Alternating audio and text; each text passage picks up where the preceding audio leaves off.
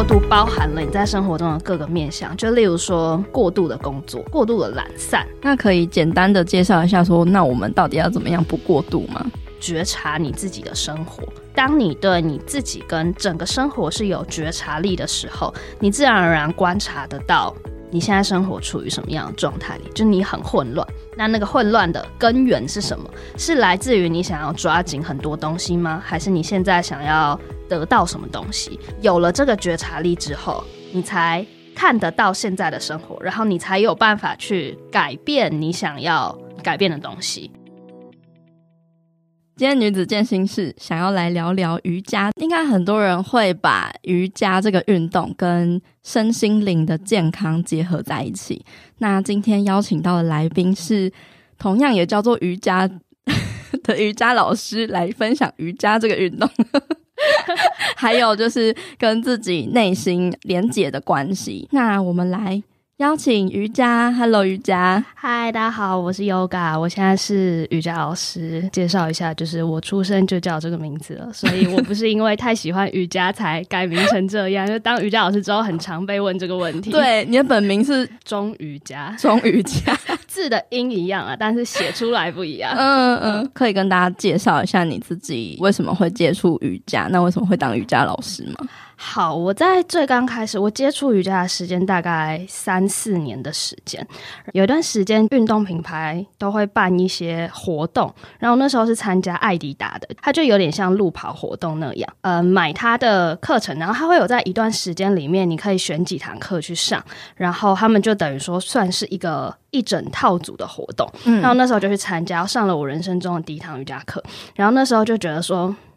教瑜伽的人都很美，有点肤浅，但是那种美不是长得美的那种美，你会觉得它的美是从里面散发出来的。嗯，所以那时候对于瑜伽的印象还有。教瑜伽的人大概就是这样，比较深入接触，是因为我自己在大学的时候，大三、大四的时候实习，然后我在一个瑜伽的网络媒体实习，所以那个时候开始接触到很多瑜伽老师，也因此就是有跟一些老师有比较深入的学习，就不仅仅是可能平常大家印象中那种可能一堂一个小时的课这样子，包含师资课程，所以是在这段时间里面才。真的有比较碰触到，就是瑜伽很深入的部分。至于为什么我想当瑜伽老师，是因为我觉得自己教学的类型比较偏向静态的，当然动态也有，这个是比较内心层面的。就我觉得每个人的某种层面上来讲，其实都很脆弱。然后我会希望，如果可以的话，借由这个教学，让很多人有照顾自己的能力。瑜伽可以帮助我们做到这件事情，所以这个是我为什么想要教学的原因。嗯，为什么瑜伽可以帮助我们照顾自己呢？在练习过程当中，我们会有很多看向自己的机会。这个看向自己是指我们在现在的日常生活里面，我们大部分是把我们的专注力还有目光朝向外面的，例如说看别人对我们的反应。评价这些，但是当我们在垫子上就是练习瑜伽的时候，其实那一段时间是完完全全跟我们的身心在一起的。所以，当你练习时间一拉长的时候，你会开始把很多的专注力放在自己身上。嗯。那不管你是对自己有更多的理解。或者是对自己有更多的质疑，质疑也是理解过程当中的一部分嘛。嗯，所以当你开始把目光看向自己的时候，你会去理解说，哎，自己为什么是一个这样子的人？那我们透过练习，你会知道要怎么跟自己相处。渐渐的，这个就会演变成一个你知道要怎么照顾自己的方式。就是你接触瑜伽了之后，瑜伽改变了你什么呢？这可以讲太多了。当然，在身体层面上面的，就是。嗯，大家可以知道了什么？身体变得比较柔软啊，然后心态变得比较平静啊，这些很可想而知的。就大家在接触一段时间了之后，都会有这样子的改变。以我自己来讲的话，我觉得。我算是在人生比较前面的阶段接触到照顾自己的方式，因为很多人接触瑜伽是他想要减肥，对，想要减肥，或者是他如 果说其他很强烈的运动，然后他受伤，然后他可能没有办法继续练习的时候，他就会来从事瑜伽。然后或者是他可能工作一段时间，然后他觉得他的人生很空虚，然后好像需要开始有点运动，可他又不想要做太累的事情的时候，会来接触瑜伽。嗯，所以其实我有点算是。没有经过前面那个阶段，然后我就已经接触到这个东西，它会有点改变我，就是从此以后看待可能很多事情或者是人生的价值观和态度。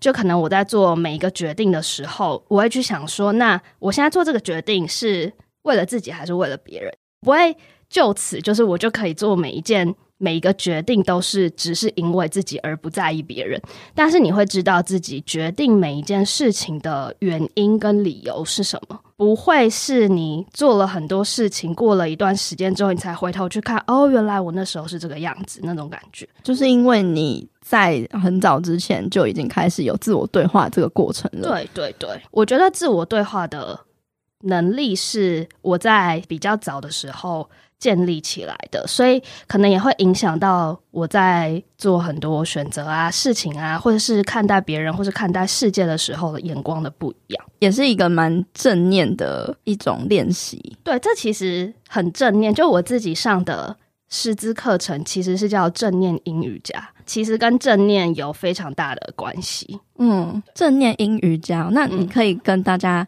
介绍一下说瑜伽的种类嘛，然后正念阴瑜伽是什么样的概念？哦，好，可以，因为现在已经有太多种类，就大家有点搞不太清楚。对，我们会分成比较大的两大类，一个是偏阳刚的练习，另外一个是偏阴柔的练习。就是大家可以想象那个阴阳的图切成一半，一半是阴，一半是阳那种感觉。那所谓比较阳刚的练习，可能就是大家印象中把身体折来折去啊，或者是你会感觉到比较累的。那在这样的练习里面呢，通常节奏会比较快。嗯，例如说我们在一个体式里面停留三到五个呼吸，或者是流动的练习再更快一点，你可能吸气是一个动作，吐气就是一个动作，会影响到的是我们比较肌肉、骨骼层面，就是你比较表面上你摸得到的你的身体。然后比较有锻炼的效果。对对对对，然后它的课程类型，嗯、你可能看到它的课名会是什么？哈达瑜伽、流动瑜伽，像是这类型。热瑜伽，对，对你就是在练习过程当中，你会觉得有点喘的，然后你需要启动很多力量的，这些就是属于阳刚的练习。嗯，那比较阴柔的练习，像是阴瑜伽。然后静瑜伽或者是修复形态的瑜伽，这个类型它比较是呃你在练习过程当中你不会这么的疲惫的，那它可能停留时间会比较久一点。例如说阴瑜伽的一个体式，可能我们会停三到五分钟哦，相对于刚才可能哈达三到五个呼吸的差距是非常大的。对，就你会停在一个动作里面三到五分钟，然后有的人就觉得说。我到底停这么久要干嘛？对，就是就是我为什么要停在一个动作？我停这么久，啊，好像又没有练到什么东西那种感觉。对，英语教里面的练习，我们是会延展到身体的软组织，像是筋膜、关节、结缔组织这些地方。嗯，那因为它需要的时间比我们的肌肉来的长，所以我们才需要停这么久的时间。那你就会想说，那停这么久的时间？你想象成拉筋那样，你就会觉得很痛苦。比较阴柔的练习呢，其实我们会比较和缓一点，也就是说，我们会用一些辅具啊，可能去支撑身体，例如说瑜伽砖、瑜伽抱枕这类型的。假设你做一个动作，你做到最极限的地方是一百分好了，可能阴瑜伽我们就只停在五六十分的地方。嗯，所以我们会在一个比较和缓的位置，但是停比较久的时间，嗯，这样子去练习。这个到底在练习什么？除了我们可以延展身体的软组织之外，其实我们现在的生活形态是比较偏向阳刚的，追求目标导向啊。然后没有人会想要叫你一直很放松，你的老板只会想要叫你做很多事情，一直冲，对对。然后你也会想要，你也会觉得说，我现在好像。不努力，我好像会错过什么东西一样。对，这样下来，其实我们的生活是还蛮失衡的。练习比较静态的东西，是在告诉我们，就是其实放松跟努力是一样重要的。嗯，然后放松也是需要练习的。那静态练习就在练习这个东西。英瑜伽就算是以我们。脚步这么快速的现代社会中，嗯、大家非常需要的一种运动，就是静下来跟慢下来。对对，我们就是在练习要怎么停下来。然后像我自己在刚开始练习的时候，觉得很痛苦，我就觉得 停太久了，可能也不是真的很痛或怎么样，但你就是会觉得停在那里真的停很久。对，你会觉得那三到五分钟超级漫长。除了阴瑜伽之外，静瑜伽会停更久，静瑜伽会停八到二十分钟以上。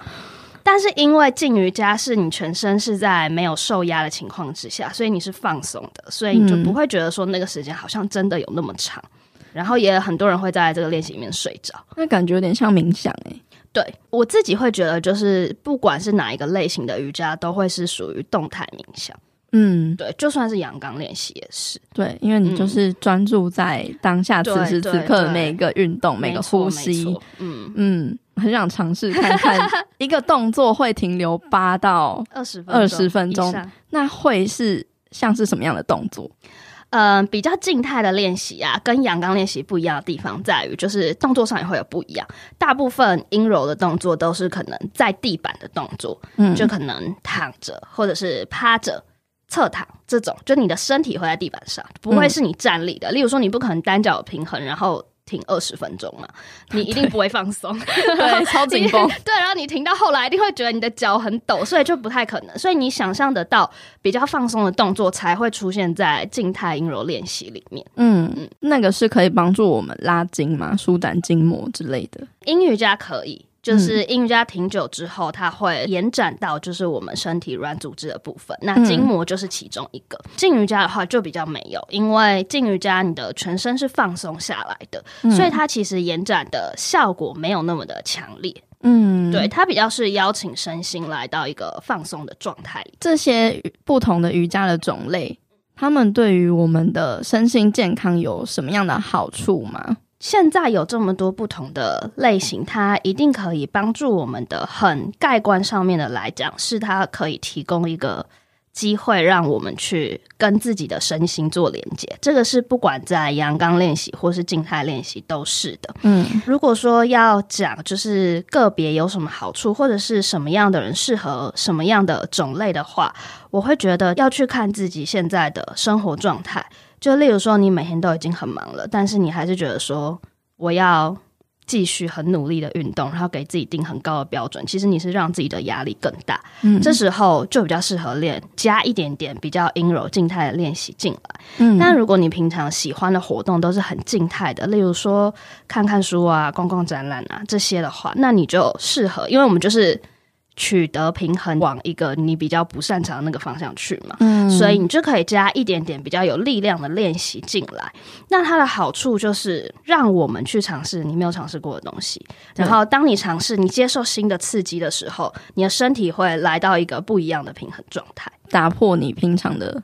没错，习惯习惯的东西，对，嗯，因为如果我们太习惯某一样东西，就会一直偏。我自己也会很偏呐、啊，就是喜欢的东西很喜欢，不喜欢的东西很不喜欢，这样。对，其实我们都是啊，啊就是人类就是一个习惯性的动物，对，而且很难不偏，因为你一定会有喜好。对，那你会。用什么样的心态去让自己尝试脱离这个舒适圈？如果是在瑜伽上面的话，我就上不同老师的课，因为有时候很多人会问说自己到底适合上哪一个类型的课。就算是同一个课名，不同的老师教你，还是不一样的感觉。不同老师会有他想要传递的东西不一样，所以当你去换一个新的课程，或是换一个新的老师的时候，其实那个东西对于你的身体来讲就是新的。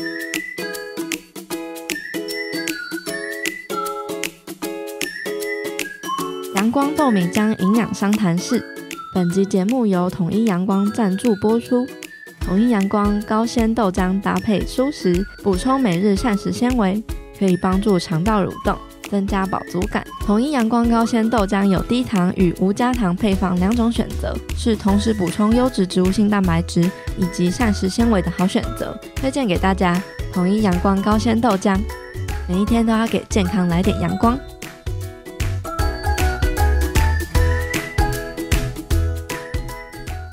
做瑜伽有什么坏处吗？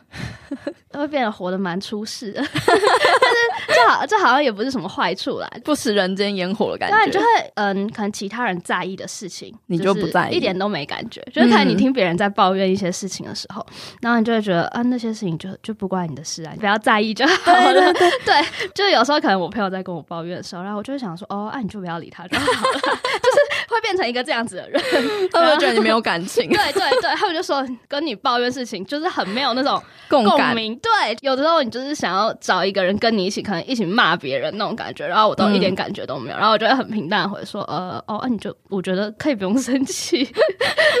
那这样是不是比较没有烦恼啊？我觉得对于外在事情来讲的话是，是因为你后来会变得比较不会受外面发生事情的影响。就有一点像是它还是会持续的发生，然后你可能也还是会有感觉，但是你不会这么被它。牵着走，牵制的，对对对，回归到冥想正念的状态，没错。对，瑜伽之中有什么样子的哲学跟内涵，是我们可以应用在生活中的智慧吗？例如说，听过人家练习倒立，嗯，是可以用不一样的视角去看这个世界，然后可能你也可以跟自己的不安共处，嗯嗯，等等的这样子。瑜伽在讲的很多哲学是还蛮生活化的，嗯，例如说我们很常讲，不要执着在你的练习结果，就可能很多人会想要有所突破，突破这件事情拿来练习瑜伽上面看的时候，他可能会很想做到很多。高难度的动作，想要解锁，对对对对，就是这种解锁的概念，就是你想要一层一层往上爬的感觉。对、嗯，但是在瑜伽哲学里面，我们很常讲不执着，但是你又要规律练习，这其实是一件很矛盾的事情。就是你怎么可能带着不期待结果的心态去练习？可是。嗯这个可能就是我们最需要练习的东西。你一样是要全然的去经验一件事情，然后你也需要投入你的时间和精力。但是对于那个结果会不会发生，就是让它自然而然的来。嗯，然后我们会说，有时候很多练习是水到渠成的，就是你可能在练习一些你很想要突破东西的时候，然后你一直狂练猛练。那个动作，但是你在那段时间里面，你就是没有办法做到。对，然后后来你就突然觉得，哦，好吧，那我就。不要继续狂练猛练好，然后你就去练其他东西，然后你可能练个几个月或半年回来，你就突然做到那件事情了，就是这种感觉。然后这个东西其实也很可以用在我们的生活当中，就有时候你把专注力很集中在放在一个你很想要得到的东西，但你不一定得得到。对，你有时候你可能出去绕一圈做做其他事情的时候，你反而觉得那东西说不定在你身边，或者是在这个过程当中你就已经获得了。如果要说在体式里面的。这些东西一定会有做一些对那个当下的你来讲比较困难的动作的时候，你一定会有所感悟。就你可能第一次做到某一个动作的时候，然后你就会觉得说：“哦，可能你本来以为自己做不到，但是你的身体已经准备好了。”对，所以在练习里面，我们都会说，就是练习很像是镜子啊，就是反映出你你的日常生活是怎么样。其实你在瑜伽垫上就是一个什么样的人。例如说你在。日常生活里面，就是一个很急迫、很想逼迫自己的话，你的那个所有惯性，你全部都会带到你的练习上面。嗯，对，你就会特别的着急，要跟上每一个动作。然后，嗯，如果你很在意别人的眼光的话，当你去到一个瑜伽教室里面练习的时候，你的整堂练习，说不定你都是在看别人的。嗯，对，真的哎、嗯，因为我之前也有上过。然后热瑜伽吧，比较进阶的那一种。然后老师就一直强调说，你就是尽量的跟上，嗯、不用确保你每一个都要一样做到百分之百到位这样子。嗯嗯嗯嗯、可是很快、嗯，然后我又是一个很求好心切的人、嗯嗯嗯，所以我就会希望我能够尽量跟上每一个动作。嗯、可是当我跟不上的时候，我就觉得超气馁。那你就会觉得说。为什么他做到，我做不到？对，而且很多其他的同学也都好像做得到。然后我这样整堂下来，我又觉得我不知道在干嘛、嗯，就是有一种一直在跟，嗯、然后又、嗯、然后又跟不上，跟不上很辛苦。对，然后我整堂下来，我不知道我做了什么东西。嗯、做完之后，从此没有再上第二次那堂课。超没有成就感。嗯嗯嗯，我觉得有时候选择你适合当下适合的课，其实也蛮重要的。但是在尝试这件事情上，我觉得都可以尝试，因为你上过之后，你就会知道适不适合。所以你与其听很多人跟你说到底适合什么，那个老师教的怎么样，这堂课难易度什么的，我觉得你不如就去试一次，然后你试完就会知道这堂课是不是自己现在可以练习的状态。嗯，对，就是每一个人适合的还是不一样，不太一样的。没错，好像可以套在所有的东西上面。对，嗯，那你会建议大家做瑜伽也搭配健身吗？我还蛮建议的，因为我自己也是一个有在重训的人。刚、嗯、刚有讲到，就是瑜伽练习有分成比较阳刚跟比较阴柔的嘛。对，但是重训的阳刚跟瑜伽的阳刚毕竟还是不一样。然后你在不同的运动类型里面。你的身体接受到的刺激不一样，嗯，然后因为我遇过很多就是在重训的人，那个身体真的是硬邦邦，硬邦邦，硬到不行。然后大家就是死命不收操，就是可能要他拉筋十分钟，比他要举几十公斤还要难太多太多了。对，到后来就你可能刚开始一直这样练没事，可是你练个几年之后，然后你要完全不伸展，你的身体到后来就会结块结块的，然后它很不柔软。嗯、那其实我们。肌肉比较好的状态，它是有弹性的，嗯，而不是僵在那里。僵在那里会有什么样的状况？你的动作没有办法做，活动度变得很不好，就是你整个人会变得很没有弹性。不管从外面的弹性到里面的弹性，都很没有弹性。走路很像机器。对，然后你的心态也是一样啊，就你就会觉得说，哦、我就是要再加重、再加重、再加重，到后来之后，还蛮有可能会因此而受伤的。嗯，对，太紧绷了。嗯嗯嗯。所以我自己还蛮建议，因为它是一种平衡，在健身的人很多是讲求突破的嘛。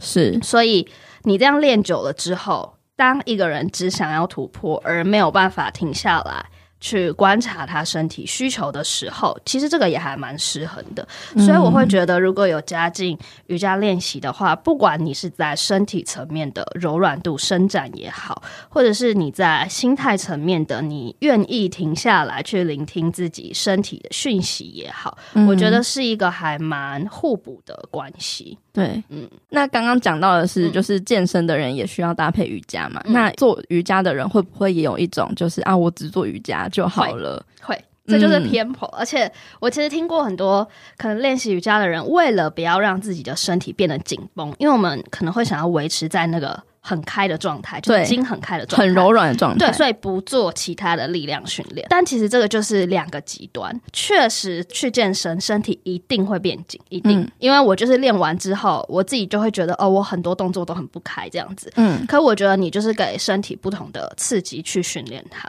当然啊，可能每一个人对他的身体有不同的可能练习目的或什么的，但是我会觉得说，把不同的东西放在自己身上，会是一个互补和平衡。所以说，像是比较阳刚的那种瑜伽，嗯，可能也会训练到一些肌肉啊，或者是核心的部位。嗯嗯，嗯，那可以跟大家分享一下，说它跟健身有什么样子的不同吗？在健身的动作里面，有很多是，例如说深蹲或硬举，好了，我们会负重嘛，嗯，然后是在同一个动作轨道下面进行，嗯，所以说其实你的身体是锁在某一些固定的地方去移动，还有负重，对。那在瑜伽里面，我们不会负重，就是我们就是用自己身体的重量，嗯，然后可能会有一些流动的练习，就是可能在动作跟动作之间的转换有流动。这样的训练下来，瑜伽练习到的平衡会比较多一点点。你的身体是没有，例如说那个深蹲或硬举的轨道在，当然动作跟动作之间的连接还是会有它连接的方式。嗯，但是以动作本身来讲的话，瑜伽会有比较多平衡，健身里面会比较少一点点。然后还有在负重这件事情上面，就是瑜伽负的是自己的体重，重训基本上是我们会再负其他额外的负重。嗯，所以说这个力气。有一点点不一样，是瑜伽是比较是主动的，重训是被动，就是阻力训练嘛，所以你的身体会出一个力去，不管是举起或者是去抗衡你负的那个重量，嗯，所以这两者是比较不一样的，嗯，然后还有在瑜伽上面的有一些训练方式是比较。肌肉是延展性的力量，而不是你要突然有一个很大的力气。嗯，所以也有人觉得说，瑜伽练出来的肌肉是比较修长的，就不是像健身重训那样子很大块的肌肉。嗯，对，就是训练的方式比较不一样。没错，建议大家还是要均衡，均衡饮食，均衡运动，对对，对，什么事情都要均衡。没错，嗯，那我想呃了解一下说。瑜伽它本身，它也有一点带有冥想跟正念的效果嘛？嗯、那它实际上有没有一些文献，或是历史，或是科学依据，就是说它跟冥想之间的关联？有，其实，在瑜伽的领域有一本书叫《瑜伽经》，像每一个宗教可能有经典那种感觉，嗯、然后瑜伽的经典可能就是那本《瑜伽经》，然后它是真的有经文。将近两百条，写明就是瑜伽是什么，瑜伽该怎么练习。对这个东西，这对很多人来讲可能是冷知识，或者是你在练习很久了以后，但是你从来不知道有这件事情。嗯，这个瑜伽经里面呢，嗯、呃，被提到最多次的字词就是冥想。就我记得好像被提到三四十次吧，就他的经文是属于那种简短、简短、简短的，然后他就被提到了三四十次。现在我们所看到的，大家觉得对瑜伽影响，弯折身体，把身体凹来凹去，体式只出现了两次而已。所以其实这个比例这么悬殊，他就只有说你在体式当中你要保持稳定而且舒适，就这样没了。很大部分都在讲冥想，所以其实。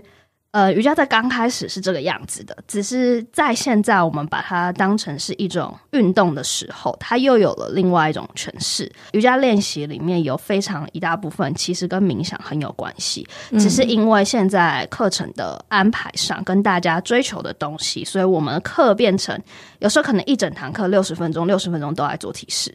现代来说会比较像是形式上的改变。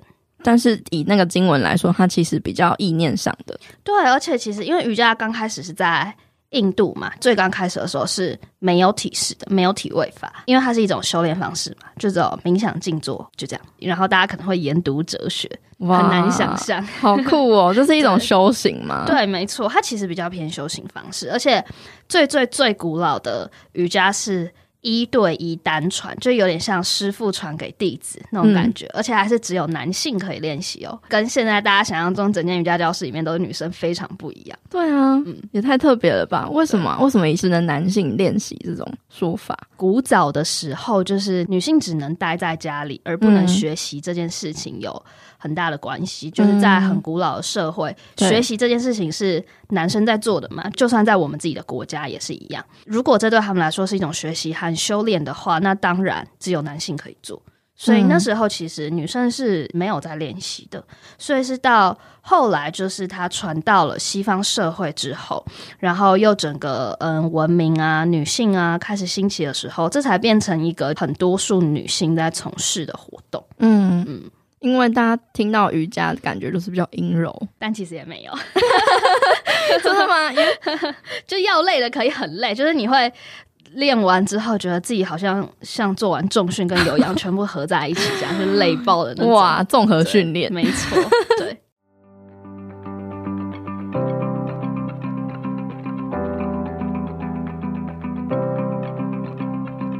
你喜欢女子健心室分享的内容吗？我每一周都会写一封健心电子报给你，和你分享每周最新音频节目内容的消息，也会在里面说一些悄悄话。你也会不定期收到 email 专属限定的免费资源、观念知识，或者是一些心态心得的分享，还能收到未来活动跟计划的最新消息或是优惠资讯哦。那如果当中没有电子报的话，我也会在女子健心室的官方 IG 现实动态中公告说明。如果你想订阅的话，欢迎你到节目的资讯栏中点选订阅连结，未来你就能够收到免费的健心电子报内容喽。另外，你加入了女子健心室的脸书私密社团了吗？这个社团会延续广播节目话题的讨论，你可以在社团中看到许多关于健身、饮食、照顾自己和身心灵成长相关的话题分享。未来社团也有机会举办线上或线下的活动跟聚会，非常欢迎你加入这个温暖的小天地，一起和我们交流，跟我们一起持续的成长跟前进。如果你有什么问题，都欢迎你在社团里面提出。那如果你也想要加入社团，一起变得更好的话，欢迎你在脸书搜寻社团的名称“女子健心室”，陪你健身也健心。期待在社团里见到你哦！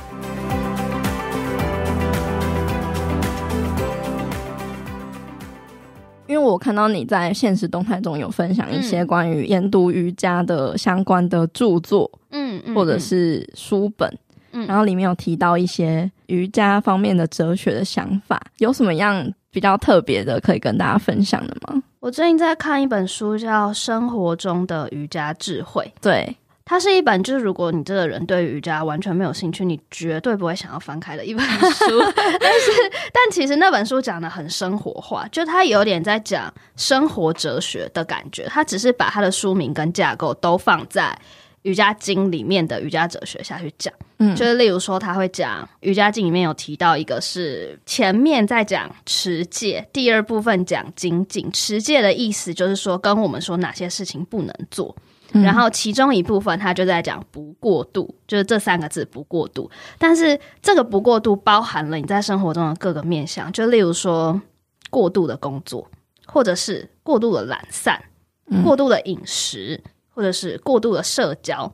那怎么样才算不过度？因为其实我们现在生活，大家都把生活各类型都想要塞得很满嘛。对对，就我们会觉得说要塞到很满才叫充实。才有意义，是，然后你好像才是做了很多事情，才是一个积极进取的人。他在不过度里面就会讲很多，他会跟你说，就是怎样不过度的生活才是比较理想的方式。要说瑜伽很瑜伽，但是要讲接地气也很接地气，就他不是在跟你讲理论的东西，嗯，他在跟你说，就是在生活里面要怎么实践。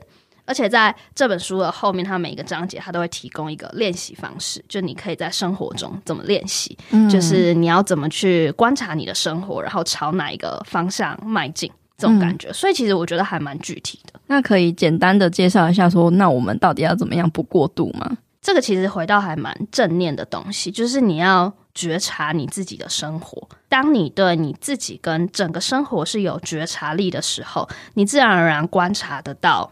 你现在生活处于什么样的状态里？就你很混乱，那那个混乱的根源是什么？是来自于你想要抓紧很多东西吗？还是你现在想要得到什么东西？有了这个觉察力之后，你才看得到现在的生活，然后你才有办法去改变你想要改变的东西。嗯，对，所以到底它是不是一个量表，然后去？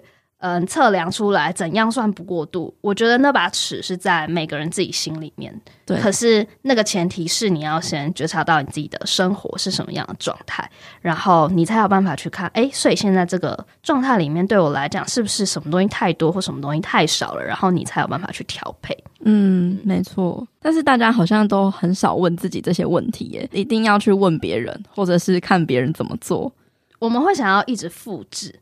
就是，或者是说，像可能现在流行什么，你就会想说，哦，那我也跟别人做一样的事情好了。或者是现在别人做了什么事情，然后他很成功，什么成功法则啊，或者是瘦身法则啊，嗯，多快可以瘦下来这种，然后大家就会觉得说，哦，那我就跟他做，我就可以变得跟这个人一样，或者是我就可以达到我想要达到的目的。但是我觉得把眼光看向自己其实是很困难的，因为那等于说你是看向一个。未知的东西，然后你可能会很手足无措，然后你不知道接下来该怎么办。可我觉得这个应该就是所谓为自己负责很大一部分很真实的状态。你愿意看向这个东西，然后去。做出你适合的事情，然后可能你在刚开始的时候，你也不知道要怎么做，但你就是先试了，然后先尝试，然后在这个尝试的过程当中，慢慢的调整，才会知道什么样的状态是最适合自己的。嗯，但是首先还是要先开始，没错，嗯，执行还是一件很重要的事情。就如果你可能看了很多经典啊、书籍啊，听了很多别人怎么讲，但是你没有开始，一切都是场空。没错，就算你听了再多集《女子健心师》，你也不会有改。没错没错，但还是要听啦，还是要听对，还是要听。说 听到听到哪一集，你就会开始想说，啊，我该行动了。听到这里，突然觉得，哦，对了，就是这集，赶快关掉，赶快去行动，这样这很重要。没错，如果大家对于瑜伽有兴趣的话，你会建议大家怎么可以开始做瑜伽？然后需要找老师吗？或是可以自己练习吗？还是嗯、呃，要怎么去？自己练习呢？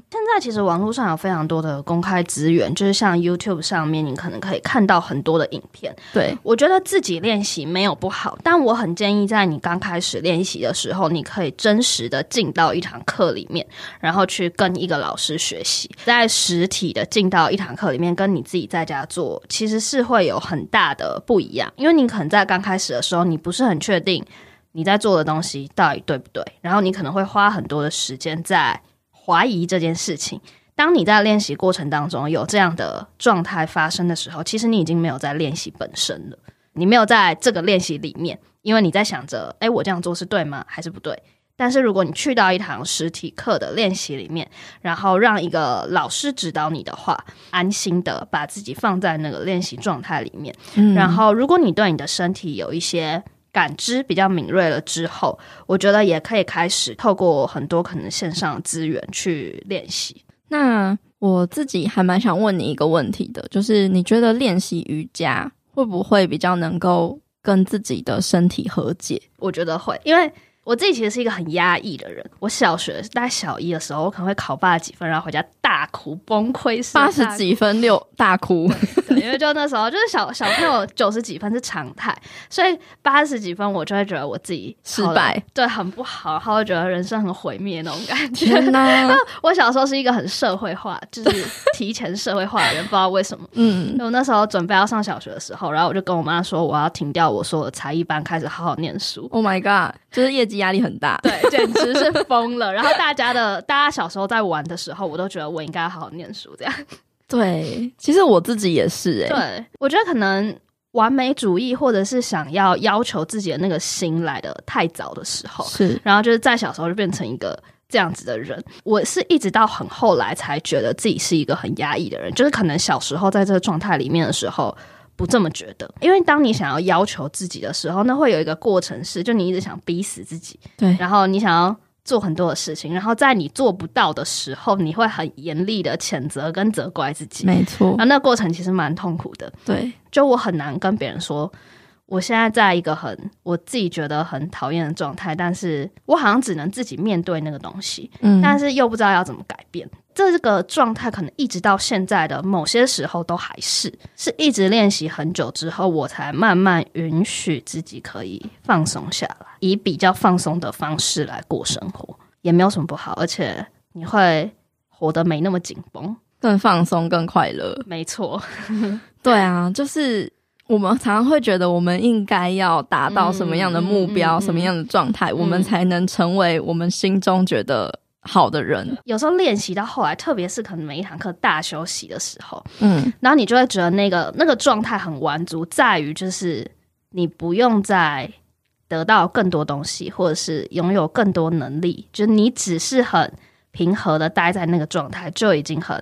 饱满那个状态带回来生活，是不是说努力不重要？但是你不需要得到，例如说很多你想要得到的东西，才称得上是一个足够好的人。你还是可以用你的努力，你的嗯前进的步伐去迈向你想要前进的人生。但是现在的自己都已经是完足的状态。没错。哇，非常灵性的启发。那最后大家可以在哪边找到你呢？我有两个 Instagram 账号，一个是 Yoga，然后底线，然后后面是 Fish 鱼的那个 Fish，跟 Plus 加的那个 Plus 就是我的名字，嗯，就是瑜伽。然后另外一个是。呃，Yoga，然后一样是底线，然后后面是二零二零在底线。好，那最后可以请你跟大家分享一句你想送大家的一句话跟一段话吗？现在在听这个 Podcast 的人，可能前面听了我讲很多瑜伽相关的，改变了我什么啊，瑜伽的知识啊、历史啊什么的。然后它也是一个很值得大家去尝试的活动，或者是观察自己、照顾自己的方式。但是我比较想说的事情是，不一定要是瑜伽。如果现在你可能有很想做的事情，还没有开始做的事情，或者是你有你很憧憬的生活的话，那一定要请你想尽办法开始，或者是把自己浸泡在那个世界里面。嗯，我觉得每个人喜欢的事情可以带你走向很远的地方，然后你会挖掘到更多不同面向的自己，然后去认识更多人，然后。这些这件事情会让你觉得你的生活和人生是很美好的，嗯，送给大家更圆满了。对，没错。哇，谢谢谢谢瑜伽的分享，不会，谢谢，很开心可以来女子健行室跟大家分享这些。嗯，嗯，那如果各位听众你们有听完这一集有什么样的启发跟收获的话，都欢迎你可以截图这一集的节目，然后 tag 这个女子健行室的账号，还有 Yoga 的账号，让我们知道说有什么样子的想法。都可以分享给我们，欢迎大家分享给我。好，今天谢谢瑜伽。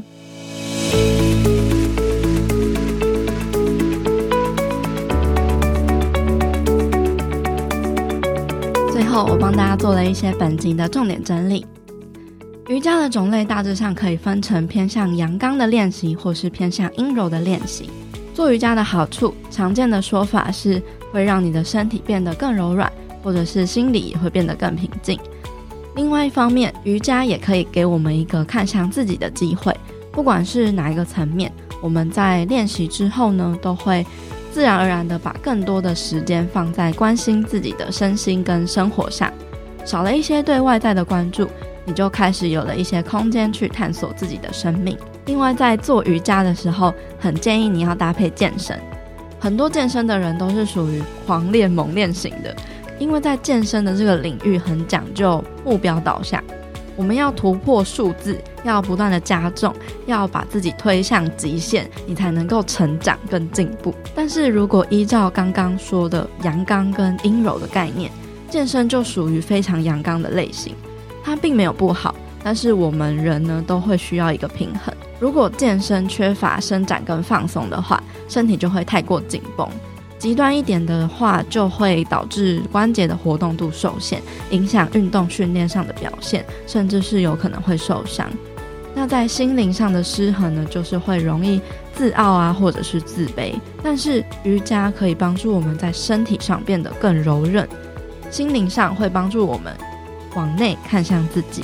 我们每个人呢，都需要一个舒适的平衡点。健身跟瑜伽如果能够互相搭配，除了可以让身体有不同的刺激之外，也能够达到阴跟阳的平衡。而瑜伽在说的很多哲学，其实都很能够运用到生活之中。例如瑜伽中很常讲不执着，但是也很常讲规律的练习。听起来这两个好像很矛盾，但意思是说我们要规律的练习，但是不执着于结果。我们都知道，我们很难不抱期待的去做一件事情，所以说这就是我们需要刻意去练习的事情。因为当你能够专注在过程中，更能够享受在其中。而我们的人生也是同样的道理。其实像我自己啊，就是比较目标导向的人，所以我很喜欢有目标的感觉。喜欢不断的自我突破，然后不断的拓展新的境界跟视野。在听了 Yoga 的分享之后，我才发现说，只是健身的坏处就是真的是会得失心太重。我们常常会可能遇到了停滞期呀，或者是不能够训练，然后力量下降的时候，你就会觉得哦，我的肌肉要流失了，然后我是不是退步了，或是我就是没有在前进，会感到焦虑不安，甚至是失望。你可能就会慢慢的对这个运动、对做这件事情失去了热情跟信心。但是其实我们要做的，就是像瑜伽的这个哲学一样，规律的练习，但是不执着于结果。当然，训练一定是有一定的准则跟进步的方式，但是我们不能够忽略的是。定期的出现，然后定期的去做这件事情，并且只是单纯的感受到我们做这件事情的当下，当下的感受是什么？你感觉到平静，或者是疲累，有成就感，正面、负面的感受等等的。如果我们能够放大觉察这些感受的话，可能你就会发现一些你从来没有发现过的事情。因为我们过去可能会受制于。课表要怎么跑啊？然后你的数字会到达什么样的境界啊，或是什么样的标准啊？而忽略了去感受这个中间的过程。所以我也在里面去领悟到了瑜伽所诉说的哲学，也是非常的正念的。那也是我之前常常会跟大家说的，开启你的好奇心，并且活在当下。那最后我依然要来感谢用行动赞助支持女子健行室的听众留言。这位听众是 Jane。他在二零二零年十月三十号的时候，请我喝了一杯一百二十元的咖啡。他说：“希望小小的赞助可以让节目持续，帮助更多人，加油！”谢谢 Jane 的行动支持。那我也非常谢谢各位听众，你们的每一个小小的回馈，不管是有形的还是无形的，或是只是精神上的、言语上的，其实这些都是让我能够不断前进的动力。如果你喜欢女子健心室的内容，欢迎你在各大收听的平台中按下订阅，你也可以到 Apple Podcast 上面帮我们打五颗星，并且留下你的评论跟留言。有任何问题的话，也欢迎你私讯或是来信跟我们互动跟交流。最后，我希望你永远都要记得，你往前踏出的每一小步都是累积，都是进步。所以为自己走过的路喝彩吧！女子健心室，我们下次见喽，拜拜。